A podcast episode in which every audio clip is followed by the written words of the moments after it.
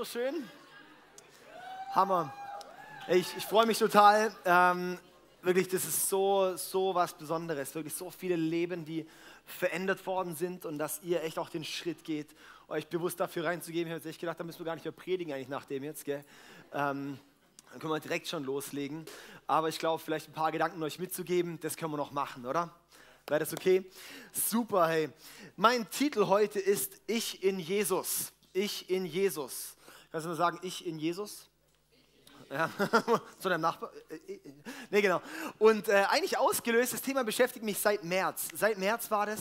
Ähm, da war ich, ähm, hatte ich eigentlich so einen Moment, wo ich echt gedacht habe, boah, ich bin gerade echt überladen mit vielen Dingen und habe mich echt so, boah, es war, es war wie so, so erdrückt von, von, einfach von verschiedenen Dingen, wo so im Leben waren und sowas. Und Überforderung ist immer ein Zeichen daraus, dass du gerade nicht voll mit Gott läufst.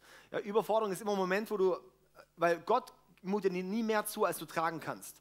So darum, wenn du mehr trägst, als du tragen kannst, dann läufst du einen Teil ohne Gott. Und das ist eigentlich immer ein wichtiges Zeichen. Wenn du dich gerade überfordert fühlst, dann komm lieber zurück zu Gott und schau nicht, was du alles noch reduzieren kannst. Ja, das ist wichtiger.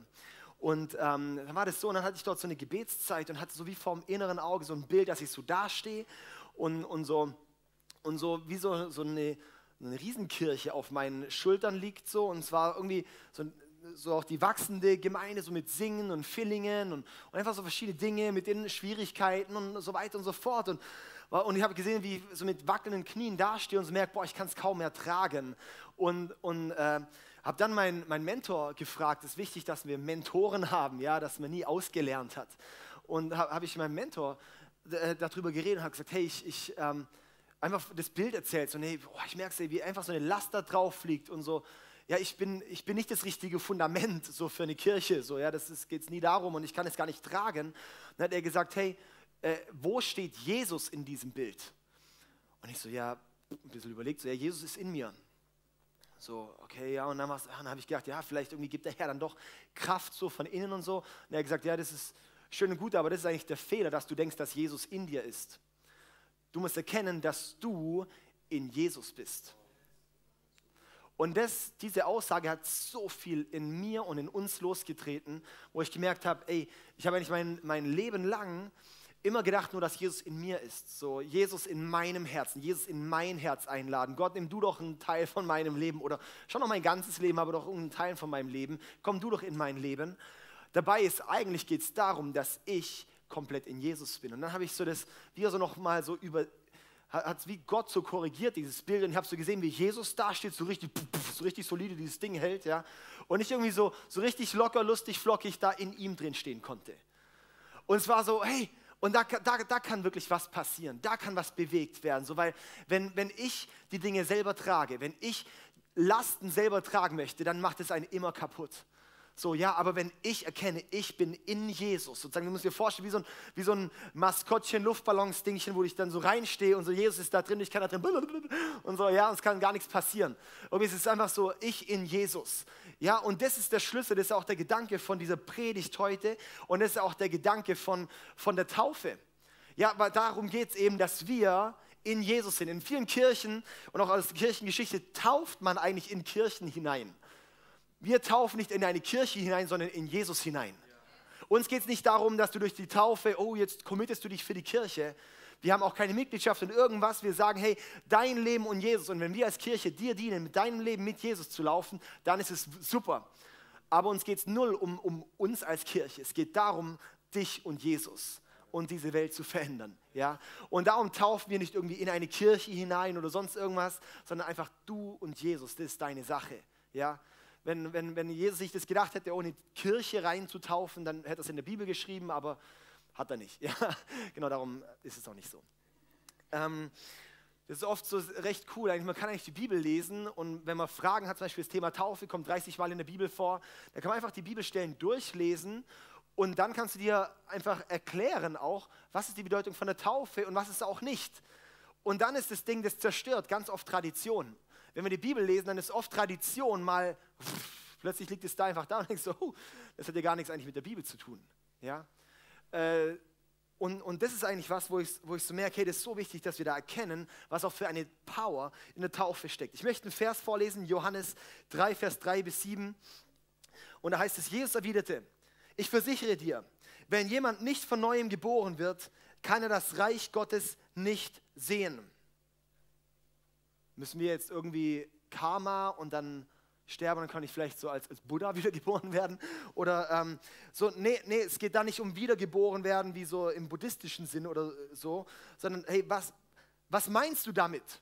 War die gute Frage da von Nikodemus rief Nikodemus aus. Wie kann denn ein alter Mensch wieder in den Leib seiner Mutter zurückkehren, um zum zweiten Mal geboren werden?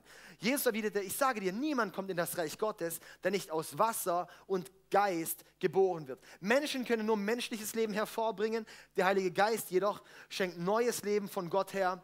Darum wundere dich nicht, wenn ich sage, dass ihr von neuem geboren werden müsst. Wenn Jesus sagt, wir sollten von, aus Wasser und Geist neu geboren werden, hat es nicht nur irgendeine symbolische Bedeutung, sondern es ist aus Wasser und Geist sollten wir neu geboren werden. Jesus meint oft, was er sagt. ja? Jesus meint was. Das heißt, aus Wasser und Geist neu geboren werden. Das heißt, das Wasser, die Taufe, so wie auch mit dem Heiligen Geist erfüllt zu werden, dass er uns dann komplett verändert. Dass er in uns, quasi Gott in mir, aber durch die Taufe ich in Jesus und durch die Erfüllung mit dem Heiligen Geist er in mir. Krass, oder? Es geht immer darum, ich in Jesus, aber der Heilige Geist in mir. Wahnsinn, oder? Und wir dienen alle dem großen Vater. Das ist einfach bombastisch, hey. Und das heißt, es braucht eine Wiedergeburt, was es dort heißt. Eine Wiedergeburt. Das heißt, wenn etwas neu geboren werden muss, muss erst was anderes sterben. Ich kann ja nicht sagen, oh ja, ich, ja, okay, ich gehe nochmal zurück rein und werde nochmal geboren. Ha, hallo, hier bin ich schon wieder. Sondern es geht darum, dass etwas Neues geboren wird, oder? Ergibt es Sinn? Etwas Neues muss geboren werden. Und darum geht es eben auch, hey, dass etwas Altes stirbt und etwas Neues geboren werden muss. Darum ist Jesus ans Kreuz gegangen, weil es das heißt auch so, dass wir sozusagen in Jesus ebenfalls mein altes Leben gekreuzigt worden ist und in ihm sind wir auferstanden. Das heißt, das, was Jesus modelliert hat, war nicht nur, das ist nicht nur ein historisches Ereignis, sondern es, was geistlich dir genauso passiert. Wir haben Gott der Ewigkeit. Gott der Ewigkeit bedeutet, bei ihm gibt es keinen Raum und Zeit. Raum und Zeit ist ein begrenztes Ding für uns. Das heißt, bei Gott, dem Gott der Ewigkeit, ist Vergangenheit, Gegenwart und Zukunft alles eigentlich an einem Punkt. Das heißt, wenn du mit Gott lebst, dann heißt es, dass er auch deine Vergangenheit verändern kann. Das ist vielleicht ein bisschen ein Stretch für dich gerade. Aber wenn wir einen ewigen Gott haben, den Gott der Ewigkeit haben, Ewigkeit ist nicht nur eine ewige Dauer, sondern es ist vielmehr eine Qualität des Lebens. Eine ewig krasse Qualität. Ewiges Leben ist nicht nur, oh, ich muss so ewig leben, hey, es geht ewig lang. Sondern auch vielmehr so, ja schon irgendwie, aber wenn es keinen Raum und Zeit gibt, ist irgendwie ewig so, dann ist ja eigentlich egal, wie lang es geht. Da geht es vielmehr so, es hat eine ewig krasse Qualität, dieses ewige Leben. Das ist wie wenn Gottes Leben plötzlich ein Funken in deinem Leben wird. Wie wenn das Leben, das Gott trägt, plötzlich ein Teil in deinem Leben ist. Und das ist unglaublich kraftvoll, weil das uns verändert, das bringt uns voran. Ja? Das heißt, etwas Altes muss sterben, das, was bei der Taufe passiert. Ich lese mal hier vor, Römer 6, Vers 3 bis 4. Oder wisst ihr nicht, dass wir mit Jesus Christus gestorben sind, als wir das Bekehrungsgebet gebetet haben? Ah nee, sorry, in der Bibel steht eigentlich, als wir auf seinen Namen getauft wurden. Hm. Denn durch die Taufe sind wir mit Christus gestorben und begraben. Und genauso wie Christus durch die herrliche Macht des Vaters von den Toten auferstanden ist, so können wir auch jetzt ein neues Leben führen. Denn durch die Taufe sind wir mit Christus gestorben und begraben. Durch die Taufe, das heißt, die Taufe ist nicht nur ein Symbol. In der Bibel ist Taufe nicht ein Symbol, es ist etwas, da wirklich was passiert. Wäre es ein Symbol gewesen, hätte Jesus gesagt, hey, tauft sie, weil es einfach ein saugutes Symbol ist. Aber wir haben mehrere Verse, irgendwie fünf Verse oder keine Ahnung sowas, wo es heißt auch, hey, dass durch die Taufe werden wir gerettet. Das ist natürlich, ich sage nur, was die Bibelverse sagen, ich sage nicht, was jetzt meine Theologie dahinter ist. Ja? Weil eben das ist das Problem, dass ganz häufig dann Unfug getrieben wird mit, oh, es ist dieser Vers, oh, okay. Und da hat sich eben die Kirchengeschichte hat sich dann so hin entwickelt, dass man gesagt hat, oh, okay, was, die Taufe, durch die Taufe werden wir gerettet, oh, cool, Hammer. Ähm, oh, ey, dann lass uns doch einfach alle taufen. Lass uns alle Kinder taufen, weil, hey, wenn die alle sterben, ein Drittel, jedes zweite Kind, wo ist da gestorben am Kindstod, wie, die, wo kommen die hin? Lass uns die doch alle taufen, weil die gerettet werden. Und dann ist das Problem, da hat man dann Markus 16, Vers 16 nicht auf dem Schirm gehabt, wo es heißt, wer glaubt und getauft wird, wird gerettet werden. Wer aber nicht glaubt, wird verloren gehen. Da geht es nicht, da geht es darum, in erster Linie geht es darum, dass der Glaube da ist und getauft wird. Das heißt, Taufe ohne Glaube ist nur Baden gehen. Taufe mit Glauben ist ein Ereignis, wo Gott transformiert. Und darum geht es, dass Taufe nicht ein Ritual ist, sondern dass Taufe ein Ding ist, wo ich erkenne, wo der Glaube da ist und Gott macht mich neu. Dass wir das Wort Gottes nehmen und sagen, Gott, wenn du das in deinem Wort sagst, dann muss da doch was dran sein. Gott, dann nehme ich das Wort Gottes und spreche es aus und nehme es an für meinem Leben und soll zum Leben kommen. Ja?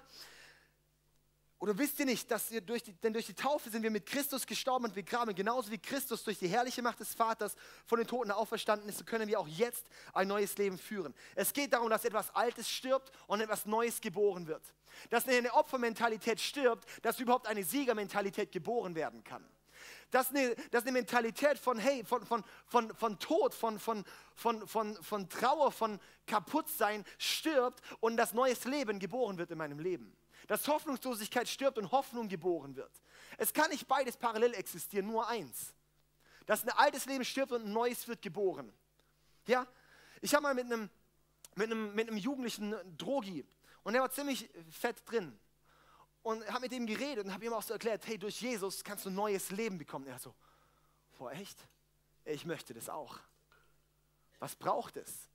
Und es cool ist, wenn ich nicht meine Worte gebrauchen kann, sondern Gottes Worte gebrauchen kann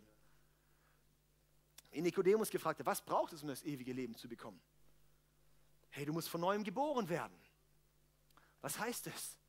Was Altes muss sterben, was Neues wird geboren. Was heißt es? Gib dein altes Leben ab und nimm ein neues Leben an. Und er so, ich möchte mein altes nicht abgeben. Wenn du was Altes nicht abgibst, kann nicht was Neues geboren werden. Und mich macht es traurig, dass er bis heute, und er ist immer entfernter und er steckt immer tiefer drin in der Kacke. Und es macht mich mega traurig. Die Sache ist, es ist jedermanns eigene Entscheidung. Aber Gott hat es bereit. In 2. Korinther 5, Vers 17 heißt es, darum ist jemand in Christus. So ist er eine neue Kreatur. Das Alte ist vergangen, siehe, Neues ist geworden. Ist jemand in Christus, ist jemand in Jesus, in, in Jesus, so ist er eine neue Kreatur. Das Alte ist vergangen, etwas Neues ist geworden. Das, da geht es in Christus zu sein. So nicht nur Jesus in mir, sondern ich in Jesus. Es gibt 130 Stellen in der Bibel, wo es darum geht, ich in Jesus. Deutlich weniger von Jesus in mir. Darum geht es vielmehr darum, hey, lebe ich in Jesus. Und wenn ich in Jesus lebe, wenn ich erkenne, wow, hey, wenn ich in Jesus bin, dann können, dann können Angriffe kommen, dann können gefeitet werden und es passiert mir nichts, weil warum? Ich bin in Jesus. Dann sie müssen alle, wie es, wie es so schön heißt, ja, keine Waffe, die, die gegen, keine Waffe, die gegen mich geschmiedet wird, der wird es gelingen. Warum? Weil ich in Jesus bin. Weil ich plötzlich ein Schutzschild um mich herum habe, wo ich in ihm bin. Das heißt, etwas aus dem Leben Gottes kommt plötzlich in mein Leben. Ich bin plötzlich Teil im Leben Gottes. Und dann heißt es, so ist er eine neue Kreatur. Das Neue bedeutet vielmehr so, hey, es ist etwas da, das vorher noch nie da gewesen ist. Neu heißt im Griechischen neue. Krass, gell? Wenn man da neu untersucht, so der, im Lexikon, dann heißt es neu. Nicht renoviert, nicht repariert, nicht ein bisschen aufgemotzt, sondern komplett neu. Eine neue Kreatur, etwas, das vorher nicht da gewesen ist. Das heißt, Gott macht aus dir etwas, das noch nie da gewesen ist. Darum sagt auch eine Julia mit dem, hey, uns hat Gott einfach sofort so viel verändert. Das, wenn Gott eine Realität wird und Gott dich neu macht, das passiert dort. Wenn wir in Jesus sind, das ist einfach das Kraftvollste, was wir erleben können. Das ist das Kraftvollste, wo wir reingehen können, in Jesus zu sein. Das heißt, kein Angriff kann mehr ankommen. Es darf nichts mehr uns zu, zustoßen. Es ist einfach, Gott ist einfach da. Und ich liebe das so. In Kolosser 2, Vers 9 bis 10 heißt es, denn in ihm wohnt die ganze Fülle der Gottheit leibhaftig, also in Jesus, in ihm wohnt die ganze Fülle der Gottheit leibhaftig und in ihm, der das Haupt aller Macht und Gewalt ist, habt ihr Teil an dieser Fülle. Ein bisschen kompliziert, ist ein bisschen eine, ähm, eine äh, Übersetzung, die näher am Ursprungstext ist. Darum ist es auch ein bisschen komplizierter, denn in ihm, in Jesus wohnt die ganze Fülle der Gottheit. Leibhaftig und in ihm, der das Haupt aller Macht und Gewalt ist, habt ihr Anteil an dieser Fülle. Das heißt, wenn wir in Jesus sind, haben wir Anteil aller Fülle der Gottheit. Das ist krass. Darum ist auch, wenn wir hier sagen wir, diese Kirche ist nicht einfach nur eine Larifari-Kirche, wir sind nicht eine Kirche, wo es einfach nur cool finden, cool zu sein. Wir sind eine Kirche, die kraftvoll ist wo Gott da ist und Gott wirkt. Weil, wo, wo, hey, wenn, wenn Gott leibhaftig in uns ist, natürlich passiert da was. Natürlich passiert da was, wenn wir beten. Natürlich kommt da Durchbruch. Ja? Ich weiß nicht, ob du es ob kennst, so zum Beispiel auf dem, auf dem Smartphone. Manchmal gibt es so diese Momente, wenn irgendwie Apps nicht richtig funktionieren. Das nervt dann schon voll an. Aber was richtig blöd ist, wenn die, die Programme nicht funktionieren, aber wenn dann der Akku leer geht, dann hast du echt ein Problem, oder? Und ist die Sache, in der Kirche ist zwar manchmal blöd, vielleicht wenn Programme nicht funktionieren. Aber wir sind so häufig beschäftigt damit, dass Programme funktionieren. Dabei geht es eigentlich vielmehr darum, dass wir schauen, dass die Power da bleibt. Dass die Power Gottes da bleibt. Ey, wenn, wenn die Power noch da ist, können wir immer noch mega viel verändern. Wir können Programm deinstallieren und neu installieren und neu aufsetzen und was anderes und so weiter und so fort. Ja, aber die Power muss da bleiben. Die Kraft Gottes muss da sein. Eine, eine, eine, Kirche ohne Kraft Gottes ist äh, wie ein Handy ohne Saft. Da passiert nichts. Sieht schön aus, ist schön schwarz. Hm? Aber das Ding ist einfach, und das ist unser An, und das passiert in der Taufe ist ein Schlüsselmoment, wo wir erkennen, hey, da wird etwas neu gemacht. Das ist jetzt die Fülle der Leibhaftigkeit Gottes, ist sozusagen in uns und ich in ihr. Wenn ich in Jesus bin, dann ist die Fülle Gottes in mir. Und das ist auch, warum es in Johannes 3 dort hieß, hey, wer aus Wasser und Geist, müssen wir neu geboren werden.